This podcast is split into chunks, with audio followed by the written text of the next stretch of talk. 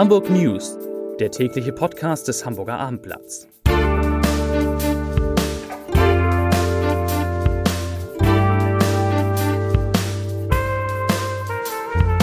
Herzlich willkommen. Mein Name ist Bernd Röttger und ich freue mich auf zwei Kollegen hier im Podcaststudio heute. Es wird um die Preiserhöhung beim HVV gehen und um ein Hamburger Mondbaby. Aber erst einmal habe ich für Sie, für euch, wie immer drei Nachrichten aus Hamburg. Der Hansaplatz in St. Georg wird jetzt mit Videokameras überwacht.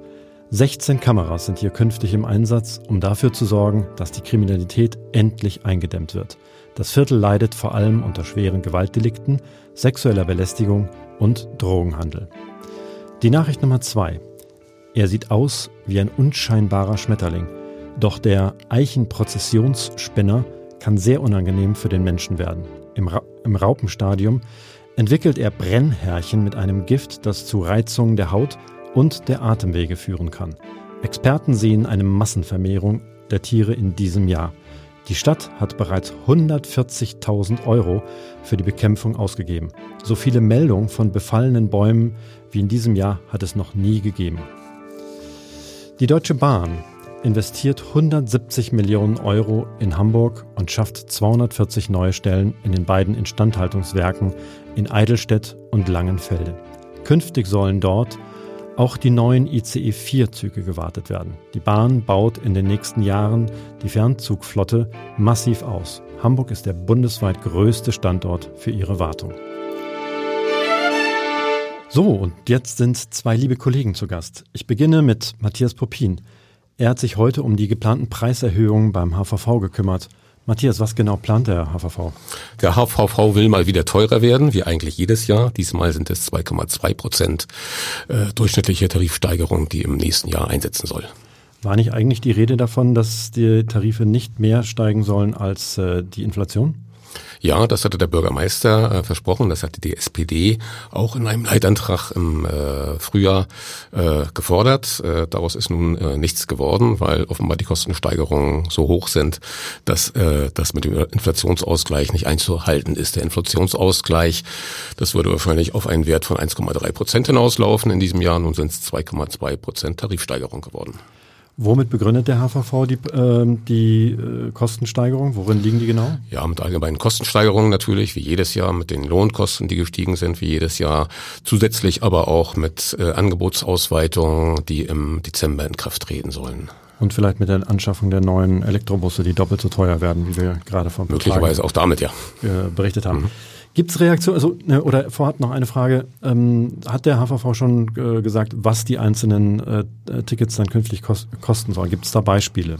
Es gibt, äh, also man kann sagen, dass die äh, Kurzfahrttickets äh, offenbar im Preis bleiben, so wie sie sind, aber es gibt viele Preissteigerungen bei den Monatskarten, zum Beispiel bei einer Monatskarte, ähm, äh, ich jetzt gerade das, ah ja, bei einer Drei-Zonen-Monatskarte wird äh, äh, die wird in Zukunft 97,20 statt 95,20 kosten.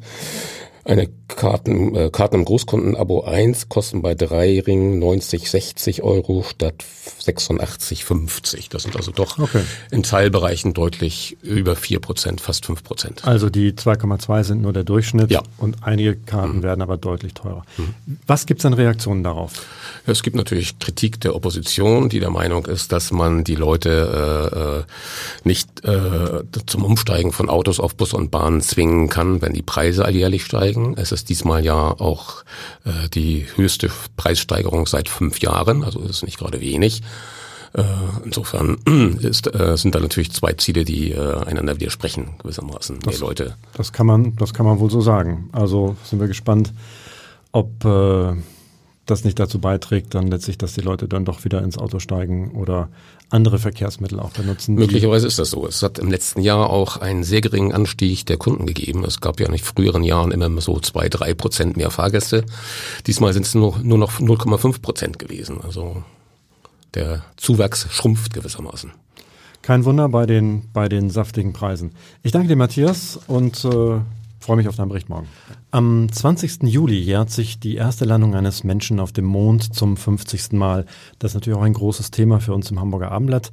Wir haben eine ganz besondere Geschichte dazu und mein Kollege Edgar Hasse hat mit einem, ja, mit einem Mondbaby, möchte man fast sagen, gesprochen. Edgar, was hat es damit auf sich? Also wir hatten damals natürlich keine Reporter auf dem Mond, aber ich habe mit einem Menschen gesprochen, Martin Brandis aus Bönningstedt, der am 20. Juli 69 zur Welt kam in der Frauenklinik Finkenau, der dann auch im Abendblatt erschienen war als Mondbaby. Und seitdem ist er sozusagen ein Mondbaby. Er ist genau in der Minute geboren worden, in der die Landung auf dem Mond stattfand, wenn ich das richtig nachgelesen habe, auf der damaligen Seite des Hamburger Abendblatts. Wenn er das behauptet, ich habe es selber nicht nachprüfen das können. Das hat das Hamburger Abendblatt damals behauptet. Das Hamburger Abendblatt schreibt immer richtige Sachen, also wird er damals auch so auf die Welt gekommen sein. Das Interessante ist, dass er mit dieser Geschichte immer noch lebt. Als er zum Beispiel seine Frau kennenlernte, als damalige Freundin hat er gesagt, einige Tage später, ich bin ein Mondbaby. Oder als er Abteilungsleiter wurde in einer bekannten Hamburger europaweiten Softwarefirma, hat er seinen Mitarbeitern ein Mondlandungsfoto gezeigt und diese Geschichte erzählt, dass er ein Mondkind gewesen ist, ein Mondbaby. Und am 20. Juli wird er nun 50 Jahre alt. Ja, und ich brachte ihn auf die Idee, dass man vielleicht den Mond dort auch feiern könnte. Denn er erzählte mir, dass er seinen 50. Geburtstag mit Freunden und Familie, er hat zwei Kinder, keine Mondbabys, äh, in einem Kochstudio feiern will. Und da sagte ich, na, da können Sie doch ein Gericht zubereiten, was irgendwas mit dem Mond zu tun hat. Das ist eine gute Idee, sagte er. Okay, das wird, das wird, das wird bestimmt eine, eine lustige Party. Wir haben natürlich morgen äh, in, im Blatt diese Geschichte, diese besondere Geschichte über das Mondbaby, aber natürlich auch noch vieles andere mehr zum Thema Mondlandung, wie das damals in Hamburg erlebt wurde, wie die Hamburger vor den Schaufenstern äh, standen und, äh, und das äh, verfolgt haben mitten in, der, mitten in der Nacht damals. Danke, Edgar. Danke auch. Wie immer zum Ende der Leserbrief des Tages. Heute von Karl-Heinz Schröder. Es geht um das Interview mit Bürgermeister Tschentscher im Hamburger Abendblatt. Unser Bürgermeister zeigt sich als glaubwürdiger Pragmatiker, dem Ideologien und hektische, undurchdachte Aktivitäten offensichtlich fremd sind. Man merkt ihm förmlich an, dass er nicht von Karriereplanung abgelenkt wird. Kein eitler Lautsprecher, der mit seinem Politik-Chinesisch seinen Mitmenschen auf die Nerven geht. Das hat mich überzeugt. Mit so einem sachorientierten Politiker wird für mich zumindest in Hamburg die SPD nach mittlerweile Jahrzehnten der Abstinenz wieder wählbar. Auf Wiederhören und bis morgen.